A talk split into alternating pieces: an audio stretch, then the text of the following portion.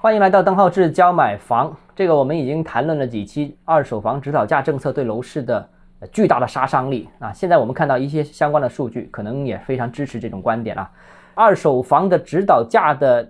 这个政策对楼市的负面影响，我个人认为，甚至远远比大家心目中认为大杀招的房地产税狠得多得多。因为征收房地产税这个东西，其实在国外一直都有，国外叫不叫房地产税，叫物业税啊。那这个。物业的价格其实最终仍然受供求关系的支配，在国外大城市仍然物业的价格是涨多跌少，但有涨有跌啊。但是你也要收这个税，虽然每年收，但总体上还是涨的。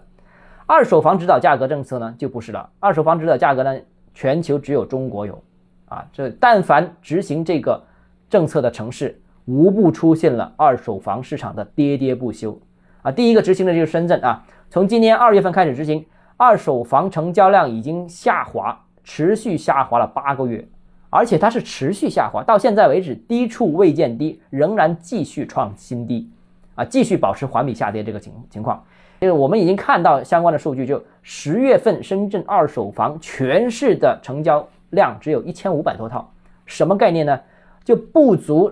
市场正常情况下的百分之十。如果市场火的时候是接近两万套。现在才有一千五百多套，就百分之十都不到，跌至市场的一成，基本上你就可以认为这个二手市场已经是完全冰封的了。那其他执行二手房指导价的政策的城市，其实情况都非常类似啊。比方说像杭州，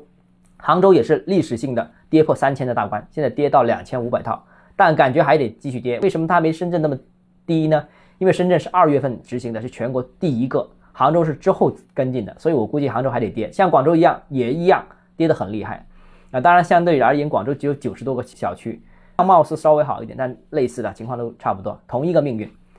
二手市场的极度低迷对一手市场的拖累是非常巨大的。由于大城市已经进入改善型为主的市场，加上房价又高又有限购政策，所以大量的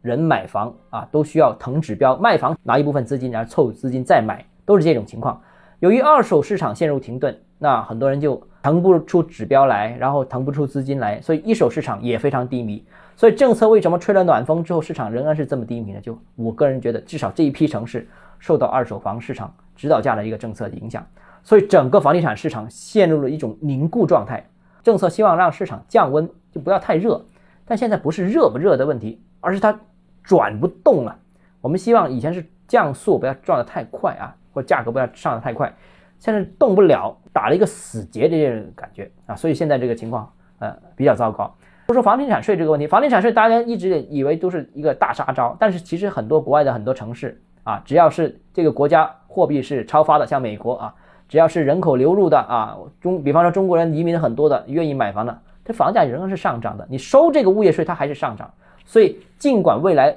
会收房地产税，但是我相信。它这个改变不了房地产的基本格局，房价是供求关系决定的，而不是某种税费决定的。但二手房指导价就不同了，这个大杀招非常非常厉害，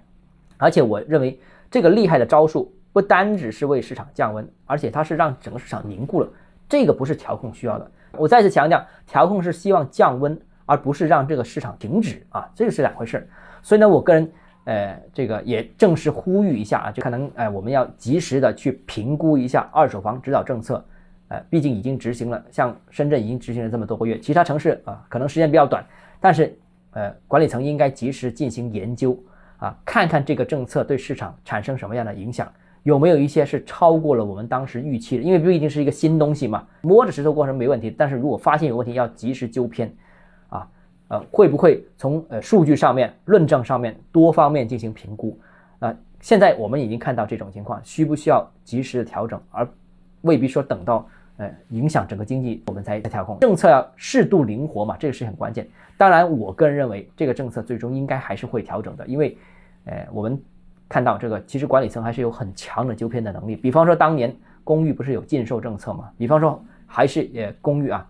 有前两年也执行过这个商办类禁售个人的相关政策，当时其实也是有不合理的这个成分在里边。经过一段时间的反思，其实我们也陆陆续续纠偏，所以我还是相信管理层的一个相关的这个呃能力的啊。所以最终这个二手房指导价政策应该还是会获得一定程度的纠正。为了尽量减少它对市场的冲击，我还是正式呼吁大家。或者说管理层从各方面研究一下这个相关的政策的影响。好，今天节目到这里啊，如果你有其他疑问想跟我交流的话，欢迎私信我或者添加我个人微信邓浩志教买房六个字拼音首字母小写这个微信号 d h e z j m f，我们明天见。